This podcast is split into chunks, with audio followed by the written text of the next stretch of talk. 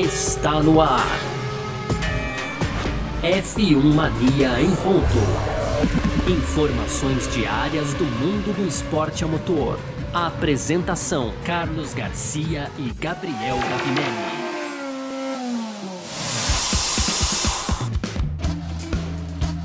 Muito bem, então, valeu demais pela sua presença, valeu você que está junto com a gente por aqui. Tá no ar mais uma edição do nosso podcast F1 Mania em ponto.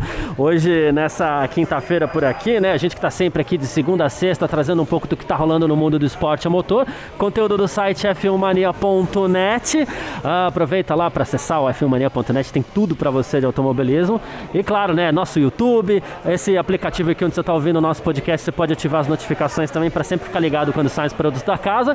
Muito prazer, eu sou Carlos Garcia e junto comigo hoje aqui, literalmente, Gabriel Gavinelli. Fala, Gavi! Fala, Garcia. Fala, pessoal. Tudo beleza? Pois é, hoje eu e o Garcia estamos aqui, nesse momento, acompanhando o pôr do sol. Maravilhoso. Maravilhoso no cartório da Granja Viana. Viemos aqui no evento do Grupo Universal, né, Garcia? Isso. Com as lendas da Stock Car. Então estava aqui com a gente agora mesmo Ingo Hoffman, Chico Serra e Paulo Gomes. Eles falaram aqui sobre Fórmula 1, sobre Stock Car, muita coisa legal. Gente Bate-papo vai- muito legal. Muito legal, né, Garcia? A gente vai trazer isso no primeiro bloco. E aí a gente, pra completar, né, Garcia? Aquelas tradicionais rapidinhas lá no fim, é isso? Isso, vai ficar aquela surpresinha no terceiro bloco aí pra você. E, e aí, sempre lembrando que estamos aqui no evento, todo mundo testado pra Covid, também seguindo todos aqueles protocolos, claro. A, a, a voz tá até meio abafada hoje aqui, porque a gente tá tudo de máscara e tal. Mas é isso, gente. É sobre isso que a gente vai falar nesta quinta-feira, hoje, 1 de julho de 2021, podcast F1 Mania em ponto. Tá no ar. Podcast F1 Mania em ponto. Seguinte, no nosso F1 Mania em Ponto aqui de hoje, a gente está recebendo as lendas da Stock Car. Olha só, anota esses nomes aí: Chico Serra, Paulo Gomes, Ingo Hoffman. A gente está falando aqui, se eu não tivesse meio ruim de conta, viu, Gavê? Mas são 19 títulos de Stock Car, é isso? Olha isso, a gente tem quase metade da história da categoria reunida aqui na nossa mesa. E assim, Ingo, Paulão, Chico, tem uma galera mais nova que ouve a gente. Vocês estão reunidos hoje aqui para esse evento da Universal que reuni- resolveu juntar essas lendas da Stock Car. E eu queria que vocês falassem um pouquinho, primeiro, como é que esse negócio, assim, é, a importância de vocês estarem juntos e com uma galera mais nova acompanhando também, porque o público vai se renovando e não necessariamente as pessoas vão buscar a história. Então a Universal deu um jeito de levar a história para essa molecada também, né? Eu acho que isso foi uma iniciativa da, da Universal, foi a Universal que teve essa ideia e a iniciativa de convidar a gente, de conversar com nós três, de, eles propor um negócio de participar dos eventos com eles agora, de ser tipo um embaixador da, da, da Universal, mas como lendas do automobilismo, lendas da Stock Car. Ah, eu, nós achamos, quer dizer, foi uma iniciativa muito legal, para nós é um reconhecimento muito bacana, né? Ter esse reconhecimento da- da- do público, das pessoas. A dúvida é que a gente consegue fazer um trabalho muito, vamos conseguir fazer um trabalho muito legal junto com a Universal. Boa. Ah, esse foi o Chico Serra, essa voz que você ouviu foi do Chico Serra, o Ingo Hoffman está aqui do meu lado também. É, Ingo, queria que você falasse das diferenças aí do período de vocês para o período de hoje. A gente tem a Stock Car hoje até com um carro um pouco mais próximo do que os carros são de rua, que era mais ou menos assim quando vocês começaram de Opala, né? E como é que você vê tanta diferença de ontem para hoje, assim? Cara, essa diferença ela é natural, né? Eu sempre digo o seguinte, em 79, quando começou a categoria, nos anos 80, não existia celular. A gente para ligar para qualquer lugar, para a Inglaterra, por exemplo, tinha que gastar uma fortuna. Hoje você pega um celular, você conversa por vídeo com outro lado do mundo. Acho que essa evolução é natural, é uma coisa que, que, que- que- como daqui a alguns anos vão achar os tocar de hoje totalmente ultrapassados. Mas eu acho que o importante é o seguinte, dentro da possível a gente sempre tinha o que existia de melhor. Então, na época dos Opalas, a gente tinha que era mais, mais, mais acessível, não acessível, que era o melhor para nós naquela época. A gente sempre tinha meio que o top dos equipamentos, mas a categoria, como todos os carros, foram evoluindo muito. Então, não dá para fazer essa comparação de como era antes, como é hoje. É o exemplo do celular, entendeu? Então é, é natural que haja essa evolução. Agora o que eu gosto de responder sempre é o seguinte, eu particularmente gostava muito mais de pilotar aqueles carros lá de trás, a gente tinha que fazer ponta ataque, muitas vezes dupla embreagem, o freio acabava, tinha que bombar para o pé esquerdo, era alavanca de câmbio aqui na mão, Você vai falar de ponta-taco para muito piloto novo, eles não sabem nem o que, que é, entendeu? Eu pergunto, vocês sabem o que é ponta-taco? Eu, eu sei. Os dois pedais ali. a gente sabe, mas a gente nunca fez. Sabe o que é, mas não sabe fazer. mas nunca fiz, né? Eu tentei, eu aí. Então, a nossa, a nossa pilotagem lá atrás era muito mais, vamos dizer, raiz, muito mais elaborada nesse sentido, entendeu? O carro acabava o amortecedor muitas vezes. O Opala, o Opala, quando nós começamos, era freio tambor na traseira. Você sabe o que é freio tambor, não? Opa. Meu carro tem freio tambor, né? Só, só, só reforçando isso que ele falou, uma corrida de Stock Car antigamente durava uma hora.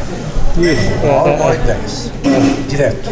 É, e o carro não tinha direção hidráulica, não tinha Nada, é. desse recurso de hoje. Então era muito cansativo, todas essas coisas. Mas fora isso, você tinha que fazer uma estratégia de corrida. Não era mandar o pau da primeira ou última volta, porque o carro não aguentava. Freio não aguentava, motor não aguentava, pneu não aguentava, nada disso. As coisas mudaram tanto. É, o Daniel, Daniel é meu filho. Tricampeão. Isso, Daniel É, não, não, não, mas não, não, não, da, não do Stop, tô falando. Ele está correndo lá fora, né? Sim. E ele ganhou Le Mans. E ele estava me falando, hoje uma corrida lá fora, 24 horas de Le Mans. É ele falou, classificando. Ele classifica da primeira à última volta da corrida. O carro Quer ganha. dizer, o carro, não- sabe, é, a tecnologia que está empregado, embargado hoje em dia, mudou demais os carros. Hoje eu vou bater, ah, você é Fórmula 1, e lá não chega lá, só não chega se você bater. Não quebra mais Fórmula 1. entendeu? A gente teve o GP da França aí que não teve nenhum abandono. Exatamente, entendeu? Então mudou muito. e- Mas isso é um comentário que nós estamos agora como um comparativo. Senão eu não teria nem comentado. É, são coisas que são evoluindo com o tempo, é normal. Antes do Gavi fazer a pergunta dele até pro, pro Paulão aqui, fazer um comentário, né? O Chico Serra falou aqui, ó, Daniel, meu filho, e o Daniel tá ganhando tanto que ele já soltou um sorrisão aqui. Você que tá ouvindo não pode ver, mas. E, e, e, assim, tá modesto, assim, ele tá na liderança, né, Chico? Tá, tá liderando o campeonato. E a gente tá falando aqui né, das vendas da Stock Car. Eu fiquei muito contente logo de começo. Acho que foi até o Paulão né, que colocou, que é o, o hino, talvez, que é o reconhecimento de vocês né, no esporte, que vocês são tão importantes. Né? E aí vocês contaram uma história aqui pra gente é, da mudança ali da década de 80, de como vocês se juntaram para poder fazer a Stock continuar sobrevivendo, digamos assim. Paulo. Queria que você comentasse um pouco disso pra quem É, a não gente- sabe da importância de vocês A aí. gente na época, a gente teve os problemas com a General Motors que saiu do campeonato e tal, a gente ficou meio sem saber o que fazia. Aí pegou eu e o Inca, a gente estava mais, eh, mais presente na época, o Chico ainda não estava tão presente. E como nós éramos conhecidos, nós eh, pro- proporcionamos reuniões com a General Motors e com o Carlos Coll. O Carlos Coll ficar conhecido, é um cara que fala muito bem, muito inteligente e tal. E essa união dos três ali deu certo, entendeu? Deu certo, tanto é que você vê como a Stock Car está hoje. E essa parceria com a Universal, hoje é o primeiro dia que a gente está fazendo uma ação mesmo para valer.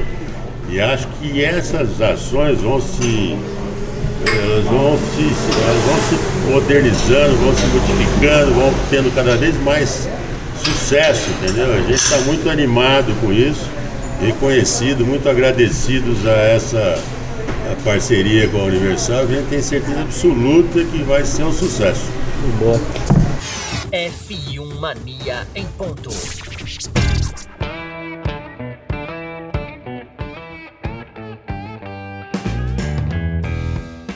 Queria perguntar uma coisa pro Chico Serra aqui, porque no, no- no papo que a gente teve antes, o- e a gente tem comentado muito isso nas nossas edições aqui do, do, do podcast, né? Regulamento da Fórmula 1. Então é pit stop que não pode ser tão rápido, não é mais o mais rápido que ganha, é regulamento de. pra tudo. Você tem Comemoração que não pode comemoração que não pode mais, nada. E você manifestou seu descontentamento com tanto. Você falou duas coisas agora que eu nem lembrei na hora do comentário. Mas eu- está tá num exagero tremendo tá? no envolvimento da, da, da FIA, né? dos- Isso. regulamentando tudo. E agora? Agora eles vão proibir, vão penalizar e proibir a Red Bull pelos fantásticos pit stops. Os caras fazem troca, fazem uma troca de pneu em 1.9. Através de trabalho, desenvolvimento, essas coisas. Treino. Vão penalizar. Pegaram os negócios, vão parar. O outro ganhou uma corrida fantástica domingo, pegou e deu um burnout lá sozinho, no meio do nada. Pronto, tá proibido essa porra agora, não pode mais cantar pneu. Estão exagerando demais, se envolvendo demais. Tem que deixar correr mais esse negócio, deixar correr, correr solto, que eu digo. Deixa correr, deixa. Eu acho que aí, por exemplo, tudo bem que tem um nível de, de profissionalismo muito alto, todas essas coisas. Mas aí nisso os, os americanos sabem fazer melhor, entendeu? Exemplo, na- não estou falando que também é o correto, mas por exemplo, pega uma NASCAR, a NASCAR até, até batida é permitida na NASCAR. Né? Exatamente. Entendeu? Então é. Eu acho que tem que ter um, um bom senso aí e voltar um pouco para trás, na minha opinião. Vocês têm acompanhado a Fórmula 1? Têm acompanhado a Fórmula 1? Olha, eu, é que eu concordo com tudo que o Chico falou, em função de tudo isso que ele falou, de tantas essas regras, essas chatices, o que eu faço? Eu ponho para gravar, faço meu domingo normal, aí eu já vejo pela internet quem ganhou, quem não ganhou, uma corrida vamos supor leva duas horas, eu assisto em 10 minutos. Eu já vou correndo, tá muito chato, meu. A gente tem que ter um dicionário do lado, um livro de regras, tem que ter um advogado para entender tudo o que está acontecendo, entendeu? É muita chatice. O cara botou 3 milímetros de pneu na faixa branca, penalizado. É, Meu, é ridículo. Eu, eu tô achando muito chato, meu. Mas, mas vocês têm, torcida esse ano já? O Chico, o Paulão também, estão torcendo para alguém? Aí tem Eu, algum eu tô favorito? torcendo pro Vettel ganhar o campeonato, que é pra ver uma mudança. Ponto. Verstappen, Mas- Verstappen. Verstappen, Verstappen, desculpe, Eu Verstappen. torço pro Hamilton. Eu gostaria que o Hamilton chegasse ao O oitavo título oitavo título e realmente fosse absoluto. E o Paulão? eu torço pro Max Piquet Verstappen. Será que o Piquet, hein? Vocês que manjam mais, será que o Piquet tá dando uma dica mesmo? Sabe? Agora tá em família, né? Tá dando dica total lá, pô. Lógico que tá, pô. O campeonato vai ser meio brasileiro também, cara. Ah, entendi. Tem uma diferença grande ainda nessa questão de regulamento e tudo mais. E a gente tá falando aqui, até pra molecada mais nova que talvez não, né, não se aprofunde tanto, mas a gente tá falando também com dois ex-pilotos de Fórmula 1. O Ingo e o Chico tiveram lá, o Paulão andou na Europa, mas a gente tava até falando a questão do biotipo, na Fórmula fazia, no carro de Fórmula fazia até mais. tinha até mais influência. lá fora foi 24 horas Le Mans, fui Isso. em segundo lugar na, na coisa, mas de Fórmula, nunca igual a eles. E tem uma diferença muito grande também do, do, do- do período que vocês tiveram na Fórmula 1 para hoje, é que o piloto praticamente não treina, né? Ele Não pode treinar tudo por questão de custo também. A gente sabe que é muito caro o esporte, mas assim, vocês treinavam muito mais também, né? É, qualquer equipe boa, grande, ou equipe com, com recurso, tinha que treinar. Se você está para trás, você tem que desenvolver o carro. Se você também está na frente, você tem que manter isso aí, entendeu? Não tinha jeito, você tinha que treinar, você tinha que desenvolver. Hoje é uma dificuldade isso, porque, se você começa um campeonato atrás, você conseguir recuperar isso é muito difícil.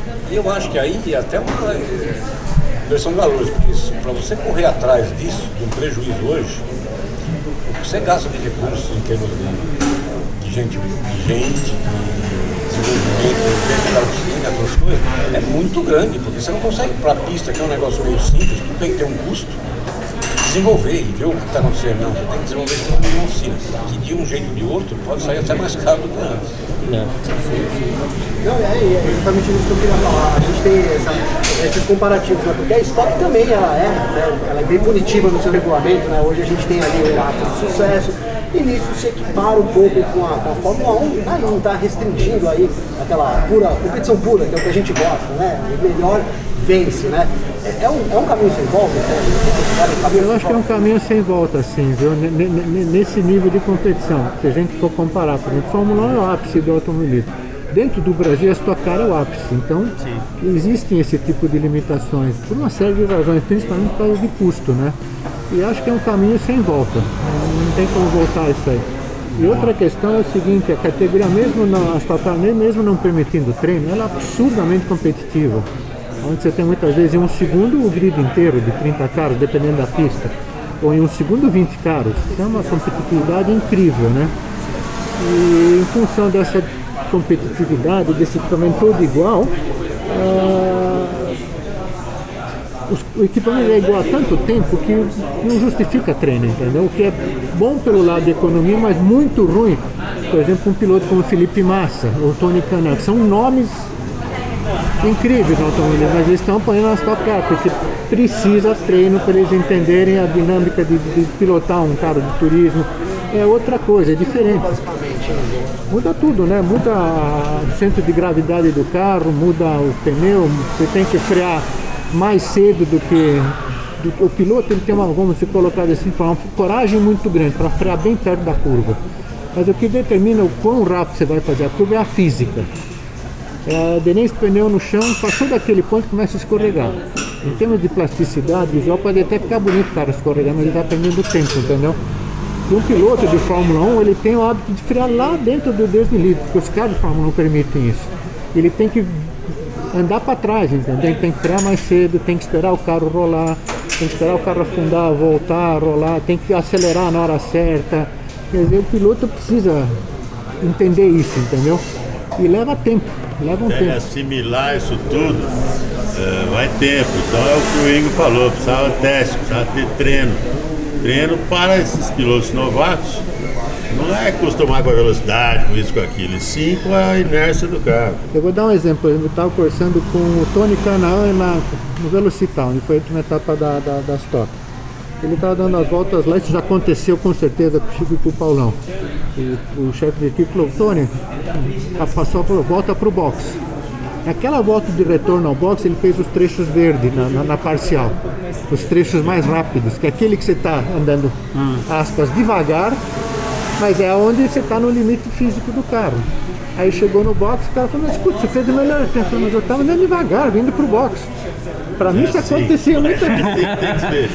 E quanto tempo vocês acham que leva para um piloto desse? O Elinho também já fez corrida de estoque Ah, aqui, o, né? Mas- tem- o Rubinho aprendeu Varia, rápido, varia. entendeu? Muda, é de piloto para piloto, é de cada um para cada um. O piloto Pegar como exemplo agora, falou, exemplo, o Tony e o estão apanhando muito né? Se você pegar o, o português né? Félix da Costa. Félix da Costa, que é um piloto que ia monoposto também, mas ele também guia os GTs lá fora. Assim, ele veio aqui se adaptou na hora no carro. Ganhou corrida. Guia o GT lá fora, entendeu? É diferente, é um cara que está mais, mais versado, mais acostumado.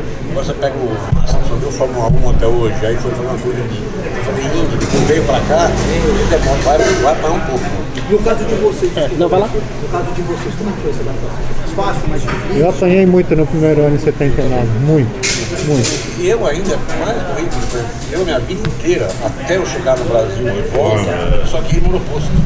Tem kart e só monoposto. Fórmula V aqui, Fórmula 4, Fórmula 3, Fórmula 2, Fórmula 1, só. Só que criar um protótipo, um turismo, aqui no Brasil. Eu, eu vou dar um outro exemplo de como é difícil isso aí. Eu corri 30 anos na Stock Car, 30. Na minha última corrida, em Interlagos, eu queria fechar tão bem minha carreira, a gente naquela época tinha dois jogos de pneu para classificar, lembra?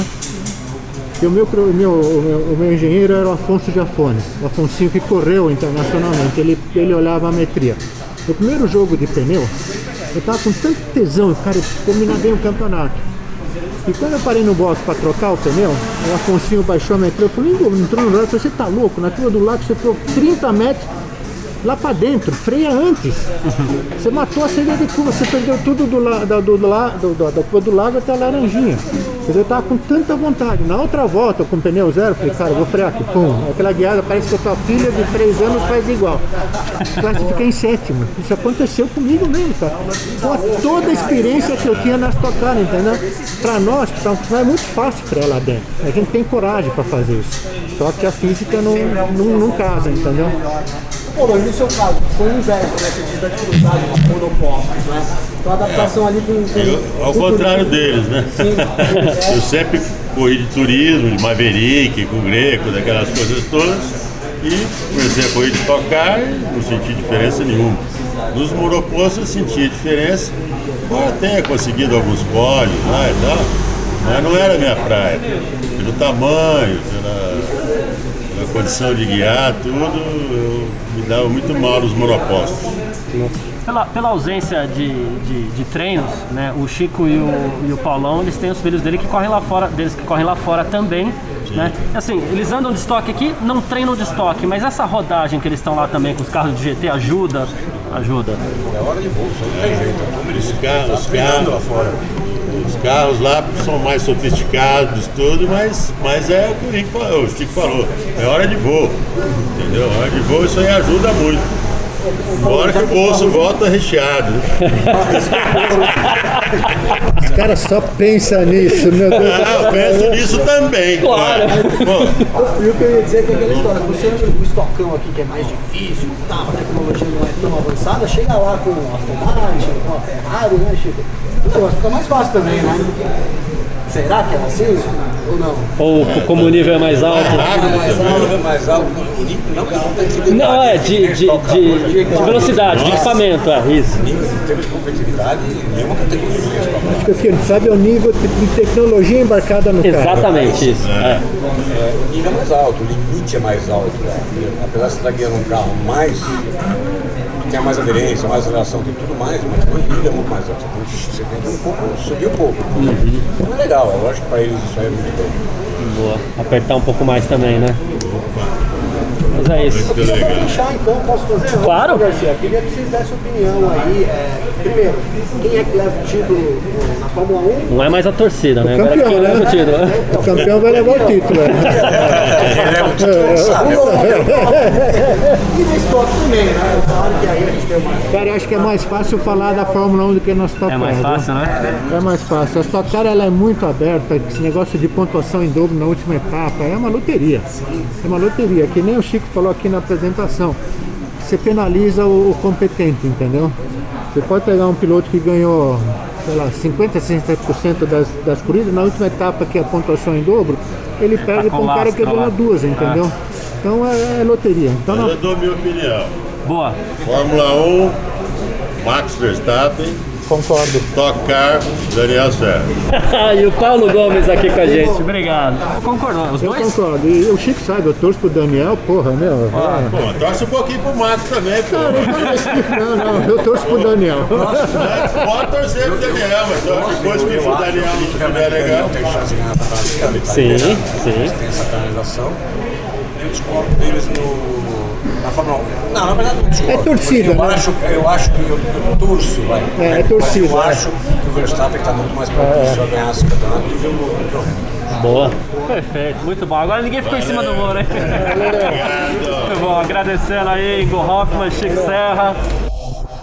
F1 Mania em ponto. É isso, nesse nosso terceiro bloco aqui do F1 Mania em ponto de hoje, já de volta aos nossos estúdios, né, Gavi? Cada um no seu estúdio, como a gente sempre faz todo dia por aqui, né? Ah, a gente parte pro nosso tradicional bloco de rapidinhas aqui para todo mundo ficar sempre muito bem informado, né? E a gente vai falar exatamente sobre Max Verstappen. A gente citou agora há pouco aqui, conversou até com o Chico Serra, né? Que a gente falou assim: é, Poxa vida, mas é tanta regra, é repreensão, o cara não pode comemorar tal. E o Verstappen comemorou sobre a chamada que ele recebeu da FIA depois daquela comemoração no Grande Prêmio da Estíria de Fórmula 1, onde ele praticamente parou ali na linha do, do- de chegada, né? E o Verstappen, e o, o, Base primeiro disse, ah, não foi uma situação ideal, conversei com a equipe é, imediatamente, a gente falou isso aqui essa semana, inclusive, né? E o Verstappen começou brincando, né? Falou assim, ah, eu vou tentar fazer um zerinho da próxima vez, né? Mas foi só brincadeira, ele falou assim, eu entendo, é questão de segurança, eu olhei nos meus espelhos, eu fui totalmente pra direita, peguei leve, tava todo mundo à esquerda, mas se isso não for permitido, tudo bem, não vou fazer de novo. Naquele momento achei muito engraçado, seguro, mas é claro que eu entendo que eles não querem que isso aconteça de novo, né? E inclusive o Latifi, que tava logo atrás do Verstappen, ali, 3 segundos de distância, é, ele chamou a direção do Verstappen até meio que de perigosa, né? Falou que quando tava chegando a linha de chegada, viu o Max puxando pra dentro e tal, né? Aí ele falou assim: eu só me certifiquei de ficar o mais à esquerda é, possível. O Latifi que já se envolveu num acidente desse tipo aí, né? Ele comentou também a direção do Verstappen, mas o Verstappen parece que entendeu, né, Gabi? Entendeu, entendeu, Garcia. E, cara, é, é o que a gente falou lá com, com as lendas da Stock, né, Garcia? A gente tá, não tem volta, né? Esse. Ah, mas é muito chato, é muita regra, é muito. Mas não tem volta, cara. É tudo visando a segurança. E aí, quando você chama isso, né, no primeiro plano, sem dúvida nenhuma, o Verstappen até reconheceu agora, né, Garcia, que não foi é uma atitude das mais seguras é, para se tomar ali no momento. Claro, cara, valeu a comemoração ali, o burnout, né, Garcia, ali fritou É, os é. pneus e tal, valeu. Mas, é, sem dúvida nenhuma, foi o que a gente colocou aqui. Não tem jeito, cara. É uma competição, você tem que levar em conta aí. é, a segurança tá acima de tudo, então é isso, cara. Existem outras formas do Verstappen comemorar, né, Garcia? Igual ele falou do zerinho, né? Será que se ele for lá na curva, até se falei isso já, né? Passa ali a linha de chegada, para ali na curva, sai ali na curva 1, ali tem uma, uma zona ali de estacionamento, como diz o Toto Wolff, né, Garcia? E dá uns zerinhos ali e tal. Não sei se a dire... ah, Mas aí quem não, quem não permite isso é a própria Red Bull, né, Garcia? Detona o carro ali, dá os zerinhos também. É, motor, tudo. é. Motor, então tem isso também, né?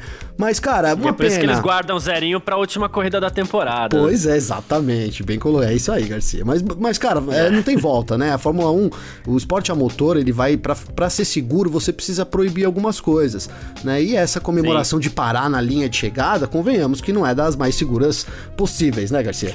É verdade. Ah, e bom, ainda Verstappen aqui, mas dessa vez é, na ótica de Fernando Alonso. Pro Fernando Alonso, Verstappen é o favorito pra vencer o GP da Áustria de Fórmula 1, viu? É, o Alonso falou assim: olha, o favorito é o Max, ele tá saindo melhor, né? As coisas podem até mudar rapidamente, né? Dependendo do desempenho da equipe, das atualizações do carro tal, né? Mas ele botou o Verstappen como favorito aí, assim como as lendas aqui da Stock Car que também não ficaram é, em cima do muro, né? Não, não ficaram, né, Garcia? E até, até o Chico Serra tá, diz que tá torcendo pro Hamilton, mas tá difícil, né? É o que a gente tem falado, cara, não tá fácil, né? Ah, o ah. Hamilton tem uma, uma- um grande, o maior desafio, sem dúvida nenhuma, da carreira dele nesse momento. Se não fosse o Paulão, eu acho que eles iam ficar meio em cima do muro. Foi bom que viu? o Paulão já trouxe ali a opinião. Ah, vocês, eu vou falar aqui então, né? O Paulão, cara, diga-se É. de passagem, que figura positiva, né? Que todos eles, né, cara? Mas o Paulão Sensacional, também, é né? ótimo, é. Dá uma, uma alegria aí, um positivismo, cara. Mas é, mas é isso, Garcia. Falando do favorito, não tem como a gente tirar esse favoritismo do Verstappen. Eu, inclusive, já opinei aqui que acredito que essa gama macia de pneus favoreça um pouco mais ainda a Red Bull. Então, é, tá, tá difícil nessa temporada de, por enquanto, pelo menos ali na Áustria, que a gente acabou de ver ali o chocolate do Verstappen. Vamos colocar a verdade, né, Garcia? Foi um chocolate ali, né? É. Então, difícil mesmo não, não, não ter o Verstappen como favorito para esse final de semana, Garcia. Boa. Ainda Fernando Alonso, Gavi. O Alonso é, falou também, né, juntando os dois temas aqui. Ele falou sobre essa comemoração do Verstappen aí, né? E olha, olha só.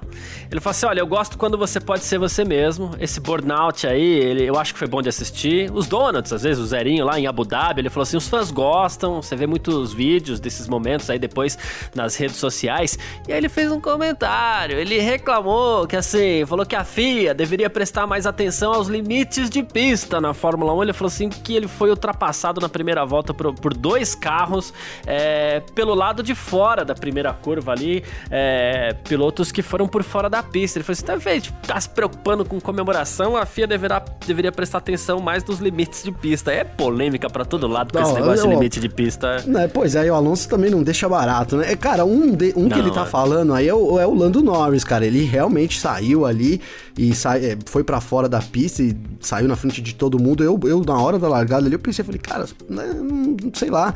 Mas ali eles consideram a largada também, né, Garcia? Se ele não, se não espalhasse ali, ele, o Norris, ele teria também, poderia ter causado um acidente. Então, é, na, na largada ali vale tudo. Não, não é que vale tudo, mas digamos que tem uma outra, uma outra observação, né? Uma outra forma ali de interpretar. Até por isso, o toque do Charles Leclerc com o Gasly também foi considerado um toque de largada ali, Sim. de corrida, né, Garcia, né? Se você tem de repente isso no meio da corrida, os dois pilotos ali disputando a posição, não sei se, se seria dessa forma, né? Mas a primeira volta, é, digamos que há, não é um relaxamento, há uma, uma interpretação diferente aí, é, principalmente nesse quesito toques e limites de pista, sim, Garcia. Exatamente. O Alonso reclamou de reclamão aí nessa, é, né? o Fernando Alonso, né? Bem, bem. É, pois é. Ah, bom, trabalho de simulador, Lewis Hamilton, ele andou dizendo aí que ele não gosta muito de testar no simulador, não. E a gente vem falando da Mercedes, aquele negócio da Mercedes ah, atualizar ainda o seu carro para a próxima temporada ou não. E um dos trabalhos que o James Ellison até falou que o Hamilton vem fazendo bastante é no simulador, né? E hoje ele foi perguntado lá, ele falou assim: olha, eu não posso dizer que eu gosto disso, não, viu? Ele até deu uma risada, mas ele falou. Ele até falou assim: algumas coisas boas resultaram disso, nada muito especial, mas o trabalho foi positivo. É, tá aí o Hamilton, acho que depois de tanto tempo de carreira também, né, Gabi? Pois é, Garcia, tendo que voltar aí, né? E, e ele foi visto, né? Guiando aí o simulador, é, toda a pressão em cima do Hamilton, até o simulador o Hamilton foi fazer essa semana, viu, Garcia? É, então, a, a, a pressão tá, tá forte pra cima do, do Hepta aí, hein? O desafio é grande. É isso, é Pois isso. é. Bom, mas é isso. Quem quiser conversar com a gente aqui, quiser comentar entrevista das lendas da Stock Car por aqui, quiser trocar uma ideia junto com a gente tudo mais, pode sempre mandar mensagem pra gente das nossas redes sociais pessoais aqui, né? Pode mandar mensagem pra mim, pode mandar mensagem pro, pro Gavinelli também. Como é que faz falar contigo, Gavi? Garcia, pra falar comigo tem o meu Twitter, que é G Gavinelli, ou então meu Instagram, arroba Gabriel Gavinelli. Garcia, hoje eu vou pedir desculpa, porque a gente tem um crossover aqui e o Em Dia não foi o ar, ao ar, né? A gente teve aí todo esse dia Uhum. junto com as lendas da Stock Car, então aí fica o meu abraço pra galera também do Em Dia. Amanhã a gente tá de volta já com os treinos livres do GP da Áustria, então amanhã volta ao normal, hein, Garcia? Bom demais. Hoje a gente teve esse evento aí, como a gente falou, tal, seguindo todos os protocolos, inclusive é, com relação a esse lance de protocolos de, de saúde, um dos esportes mais seguros que tem no fim das contas é o automobilismo, porque o piloto fica lá dentro do macacão, dentro do capacete. Ali não tem contato nenhum, contato zero, né? Então acaba sendo um dos esportes mais seguros que tem, pelo menos no que diz respeito à prática. Claro que a gente sabe que, que a arquibancada são outros 500, né? Mas enfim, e nessa é, prática do boa. automobilismo aí, seguindo todos os protocolos, quem quiser mandar até mensagem pra mim é no meu Instagram, arroba carlosgarciafm, ou no meu Twitter, arroba carlosgarcia, pra tirar uma onda, tirar um sarro, também pode, porque hoje eu e Gavinelli tivemos o nosso primeiro encontro nas pistas e eu fiquei pra trás. É comi, verdade, hein? comi poeira hoje, assim, o Gavinelli tava muito... Eu tava quatro anos é, longe do, do, do kart, o Gavinelli mais ou menos isso também, e... Rapaz, eu tô arrebentado, cansei demais, né? E, Cara, é- eu- E assim. Fala aí, Garcia. Não, é, o Gavinelli largou em último, eu larguei em quinto, e de repente, sei lá, quatro voltas de corrida, não sei, cinco, o Gavinelli passou voando, que eu falei, eu não vou nem brigar, que esse cara tá voando demais, velho. E, e o detalhe é que a gente não sabia que era cada É, um, né, Garcia? que era Porque era o um. macacão do ca- capacete do, maca- do, co- do cartódromo e tal. Mas, cara, que delícia, né? Como você bem colocou aí, fazia muitos anos que eu não andava de kart. Nossa, que esporte maravilhoso, Maravilhoso, né, Garcia? né? Eu, tô, eu tô com os braços tudo roxo aqui, cara, de também tentar segurar lá a baratinha. Mas no fim das contas tô com a energia renovada aqui e o pega que a gente travou vai, vai ter que ter revanche, hein, Garcia? Vai, vai foi que foi legal revanche. demais. Depois ainda disputei mais uma outra corrida lá, é, que eu fiz a pole, e o Grum, nosso queridíssimo Alexander Grunwald, que largou em segundo, mas chegou na corrida também, ele abriu uma boa distância, porque o Grum anda muito, né? E ele Grum anda acabou, muito. é, e aí ele acabou ganhando a bateria, mas enfim. É, Só é pra isso. dar os créditos, hein, Garcia? O França, Rodrigo França foi o vencedor, né? É, da bateria o Henry principal, Couto isso. foi o segundo. E o Grum foi o terceiro colocado. Aí depois, depois o quarto eu esqueci, agora vai me perdoar, né, Garcia? Mas aí veio depois eu e o Garcia na sequência aqui, a dupla aí É. de equipe, hein, Garcia? Então. Dobradinha na quinta e sexta posição aí. Exatamente.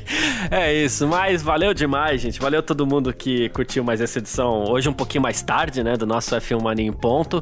E obrigado a todo mundo que tá sempre acompanhando a gente aí, que tá crescendo cada vez mais e por isso que a gente procura aí de vez em quando fazer algumas edições especiais como essa de hoje aí, que com essas, esses caras que são espetaculares, tá?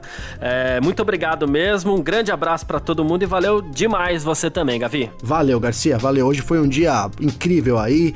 Dividimos a entrevista, dividimos a pista e tamo junto, meu irmão. Amanhã já, como já disse, tem treino livre e a gente tá de volta aqui também. Um abraço, mano. É isso. E, e assim que terminar o. Deixa eu até passar rapidinho o horário aqui. Amanhã a gente detalha horários e tudo mais. Mas assim que terminar o segundo treino livre amanhã, às 11 da manhã, tem mais uma edição do nosso Parque Fechado no canal do YouTube da F1 Mania comigo. Também com você, né, Gavi? E a gente tá, tá escalando o time aí que deve ter mais alguém aí amanhã junto com a gente.